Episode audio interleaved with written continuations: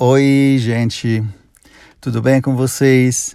Meu nome é Stefano e sou coordenador geral da Associação Brasil Saúde e Ação, parceira da DAO Brasil, e agradeço por esse espaço de fala a DAO, especialmente ao Reinaldo que me convidou a, a falar aqui, né? Nós somos uma organização brasileira, nossa sede em São Paulo, temos uma missão muito parecida àquela da DAO, e, e somos uma organização que nasceu uh, sete anos atrás para prosseguir o trabalho que a AIFO, organização italiana muito parecida com, com a DAO, estava desenvolvendo no Brasil desde a década de 60 do século passado. E a exigência foi de constituir, depois de tantos anos de presença, uma associação local e assim surgiu a Brasa para prosseguir o trabalho da AIFO na área do combate à anseníase, na inclusão social de pessoas com deficiência em geral, nos aspectos ligados à luta contra a, a, a, as condições de vulnerabilidade, né? melhorar as condições de vida de pessoas com vulnerabilidade social, que vivenciam exclusão social, que vivenciam estigma, como é muito evidente, infelizmente ainda hoje no caso da anseníase.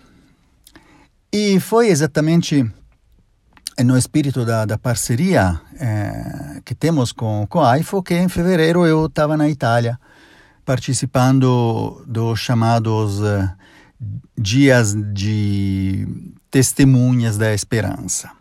Testemunhas da Esperança é uma experiência que anualmente, eh, logo depois do Dia Mundial de Luta contra a Anseníase, que é no fim de janeiro, é uma iniciativa que se desenvolve logo depois. Então, ao longo do mês de fevereiro, geralmente, uma pessoa eh, que trabalha nas ações eh, sociais e de saúde ligadas à AIFO viaja pela Itália.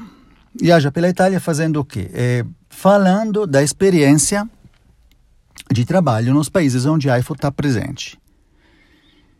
E falando a quem? Falando aos associados da AIFOS, a doadores, a amigos e amigas, a pessoas que podem ter um interesse se aproximar da AIFO para, como dizer, é, fazer grupo, juntar forças, descrever melhor pela viva voz de quem vivencia a realidade dos territórios o que está acontecendo nos países onde a AIFO está presente.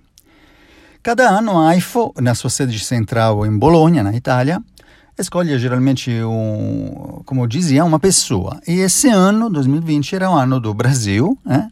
Portanto, eu, como coordenador da, da Brasa, que é a associação, eh, digamos, é, filha da AIFO, fui convidado uh, a fazer esse, esse tour, né, essa viagem da volta à Itália, para contar a nossa atividade, para encontrar as pessoas, para mostrar o trabalho que a gente está fazendo. É, foi uma experiência extremamente interessante, porque isso significa encontrar os associados, os doadores, muitos deles, né, são várias milhares, são doadores que mensalmente né, é, doam um valor, né, que pode ser 20, 40, 100 reais, dependendo da condição econômica de, de cada um.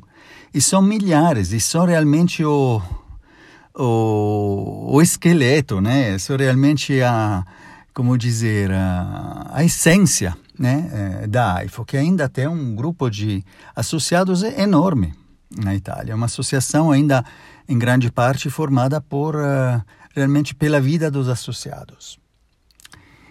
E só para dizer né, que a AIFO está presente, além de estar tá presente no Brasil, está presente na Índia, que é o país com o maior número de casos de hanseníase, está presente na China, está presente na Mongólia, está presente em vários países da África, alguns deles são países lusófonos, como a Guiné-Bissau e o Moçambique, por exemplo, e assim por diante. E essa experiência na Itália foi uma experiência de muitos dias de encontros, de encontros públicos, de diálogo nas escolas, com escolas, com estudantes, eh, alunos, né, tanto de ensino fundamental quanto de ensino médio, e vários encontros públicos ou encontros eh, assim entre associados contando muitas histórias, escutando a voz dos associados, uh, tentando explicar melhor tantas coisas que né, nós vivenciamos no Brasil, mas que é difícil ser uma presença física, ser um diálogo direto com as pessoas, é, transmitir, né? apesar de toda a tecnologia que hoje existe. E por que estou contando isso? Porque eu acho interessante né, a experiência da, da IFO, que é uma experiência é, muito rica né, de contatos humanos na Itália. É uma experiência muito rica de, de associados que é, anualmente, no período ligado ao Dia Mundial né, de Luta contra a Hanseníase, é, fazem uma, uma arrecadação especial de fundos então, no, no, os associados não somente doam, né? mas ajudam a impulsionar doação com a distribuição de, de produtos né? que as pessoas recebem é, em troca de uma oferta. E produtos é mel, são produtos artesanais, arroz e outros produtos, é, geralmente são produtos da, do, do comércio justo, né? do, do, e, portanto, produtos de, de agricultura orgânica, né? E que contribuem, assim, a financiar as atividades da AIFO e, no caso do Brasil, aquelas da, da Brasa. Hum? E agora, no, no período que estava na Itália, em fevereiro. Vocês sabem bem que aconteceu, começou a acontecer, exatamente nos dias que eu estava, nos últimos dias da minha presença na Itália, começou a acontecer essa uh, difusão da, da epidemia do coronavírus, né? O Covid-19. Então eu vivenciei, né, pessoalmente, os primeiros dias dessa epidemia quatro dias antes de eu voltar para o Brasil, né? Enquanto eu estava ocupado, não diretamente com os associados nos últimos dias, mas participando de um seminário internacional sobre os sistemas de saúde público, né? Uma, um trabalho permanente que estamos desenvolvendo, junto com muitas outras entidades, de estudo recíproco dos sistemas de saúde público brasileiro e italiano na ótica de melhorar ambos. Hum? Ambos com seus resultados maravilhosos, com suas falhas, muito diferente entre eles, mas com a mesma finalidade. Então, nesses dias, estávamos discutindo, nesse seminário internacional, com a presença de vários professores universitários, representantes governamentais italianos e brasileiros e assim por diante, nesses dias, exatamente o que acontece? Começa a acontecer um grave problema de saúde pública na Itália. Essa epidemia, que começou eh, aparentemente com casos bastante isolados, numa parte da Itália não muito distante daquela onde a gente estava, na Lombardia, né, que é um dos estados da, da Itália, enquanto Bologna, que é a cidade onde estava acontecendo esse seminário, que também é a cidade da sede da AIFO, se encontra aproximadamente a uns 150 quilômetros, para dar uma ideia, então bastante próxima. Começou a, se começar a, aparecer esses primeiros casos e aparentemente a situação estava sob controle porque os municípios, né, onde os primeiros casos italianos de coronavírus apareceram, é, ficaram isolados. Foi criado né, um bloqueio que impedia as pessoas de entrar e de sair dessa, é, dessa parte, desse um conjunto de 11 municípios onde estava se alastrando esse um, vírus. E esse vírus como é que chegou lá? Chegou por viajantes italianos que voltavam da China. Como tinha por parte de digamos, da quase totalidade do sistema sanitário italiano, é, a percepção, e do, é, também da política, a percepção que esse vírus não ia dar problemas, não ia gerar é, dificuldades, parecia sob controle a situação, mas é, italianos geralmente homens de negócios, homens e mulheres de negócio, estavam voltando ainda da China, onde especialmente da, da região onde esse surto né, inicial do coronavírus apareceu. Essas pessoas, sem nenhum controle, sem nenhuma atitude prévia né, tomada nos aeroportos, tanto na China quanto na Itália, voltaram aos próprios domicílios. Né? E alguns deles estavam com essa doença e desenvolveram a doença. E depois, eh, o que aconteceu? Aconteceu um conjunto de muitos erros de avaliação. Um conjunto de erros de avaliação, sobretudo da, da política, não tanto da, do sistema de saúde. Também do sistema de saúde, porque eh, houve uma, com certeza, uma, eh, uma subestima, foi subestimado o impacto que podia ter essa doença na Itália. E assim, apesar de ter criado esse bloqueio nos municípios, como assim de repente nas áreas atingidas estavam aumentando os casos e não tinha leitos nos hospitais para todos, várias pessoas foram transferidas fora dessa, dessa, desse local, aparentemente de maneira protegida porque é transferidos com ambulância em outros hospitais. Mas o que foi subestimado? A capacidade desse vírus de contagiar. E assim as pessoas, muitas delas foram transferidas desse local inicial, que é perto de Milão, a cidade de Lodi, se chama, em Bergamo e adjacências. E, e lá em Bergamo houve um, mais uma, uma, como dizer, mais um conjunto de erros que fizeram com que, no, no decorrer de duas semanas, Bergamo se tornasse eh, a, a triste capital por números de infectados e por números de mortos. Porque eh, lá eh, o contágio aconteceu a partir dos hospitais. E quando sabemos que quando um contágio entra num hospital, eh, se alastra de uma maneira incontrolável.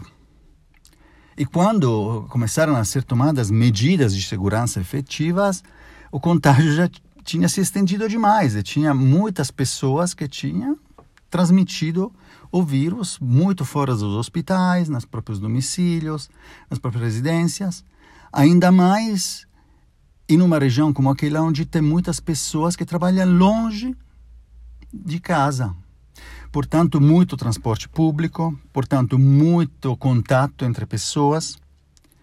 E isso gerou uma situação que, no decorrer de poucos dias, se tornou impressionante, né? Tanto que a Itália, no decorrer de, de duas semanas, se tornou o país né, com o maior número de mortos, e ainda hoje é.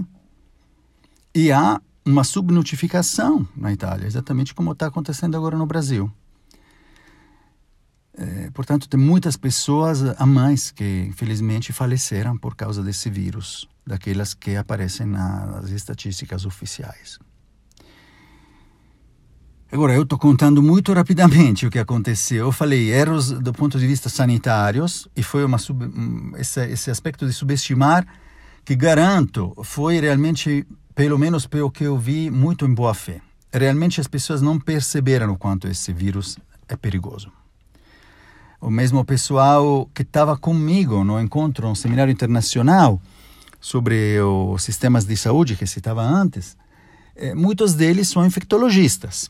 E eles mesmo, naqueles dias, no fim de fevereiro, ainda estavam subestimando o que aconteceu depois. E muitos deles estão agora se sentindo culpados, se sentindo super mal por ter de alguma forma contribuído a subestimar essa epidemia que agora se tornou pandemia global e agora já está se alastrando muito gravemente aqui no Brasil e os números que, que sabemos, né, aqueles oficiais, não dão a medida do que está realmente já acontecendo também no nosso país. E houve também um, uma contribuição negativa da política, eu estava citando antes, né? Aquela sanitária foi em grande parte em boa fé, aquela da política nem sempre, né? Porque subestimar pela, pela política às vezes é tomar as decisões antes do que a ciência, isso é muito grave. E às vezes as decisões são para tentar resolver um problema, mas criar um maior. Por exemplo, qual foi um, um erro terrível na Lombardia? Cito só isso porque senão esse, esse podcast se torna uma coisa super comprida. Um, na Lombardia, especialmente, uh, existem muitos asilos, né? Muitas residências para idosos eh, gerenciadas eh, privadamente. A saúde pública na Itália é muito mais expandida, muito mais forte do que no Brasil, no sentido que 95% das pessoas se tratam na saúde pública. Mas na Lombardia, a região, o estado da Itália, né? na Itália se chamam uh, regiões, né? os estados cuja capital é Milão, hum, que é, digamos, aquela que comumente se chama área mais desenvolvida da, da Itália, lá a saúde privada eh, tem uma presença muito maior do que no resto da, da Itália. E o que aconteceu lá? Que eh, muitos asilos, mas também várias clínicas, são gerenciadas pelo sistema privado de, de saúde, que tem convênios, geralmente, com a saúde pública, mas tem uma gestão é, separada. E muitos idosos com baixa é, presença de sintomas, em vez de voltar para os domicílios e ficar em isolamento, foram transferidos nos asilos.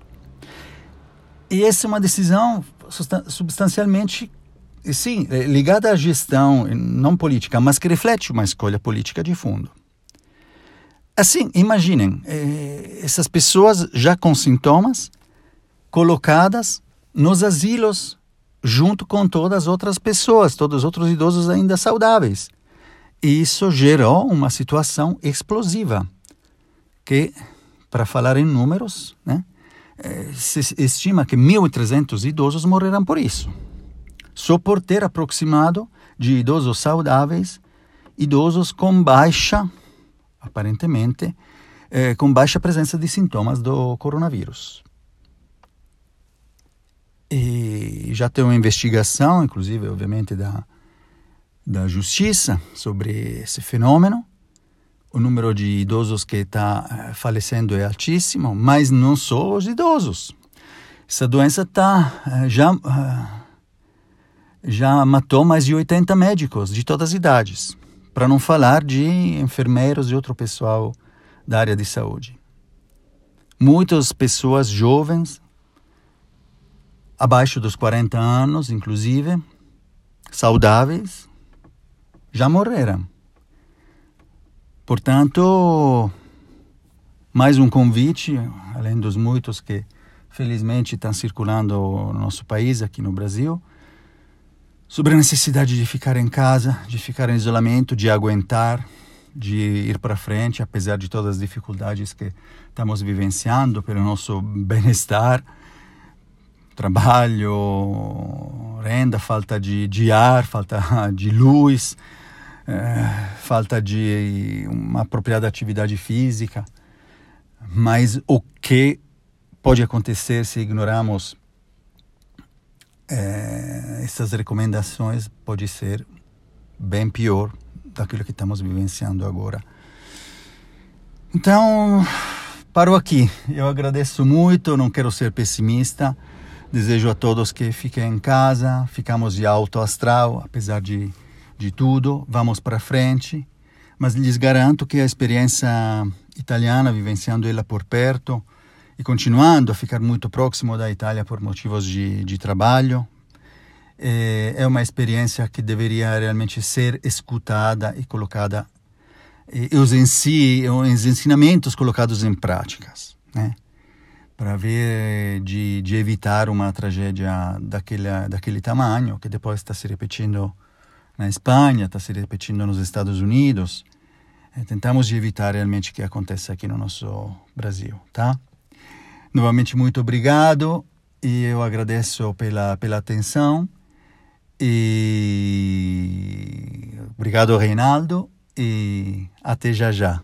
Um abraço virtual, é por enquanto, mas um abraço grande para vocês.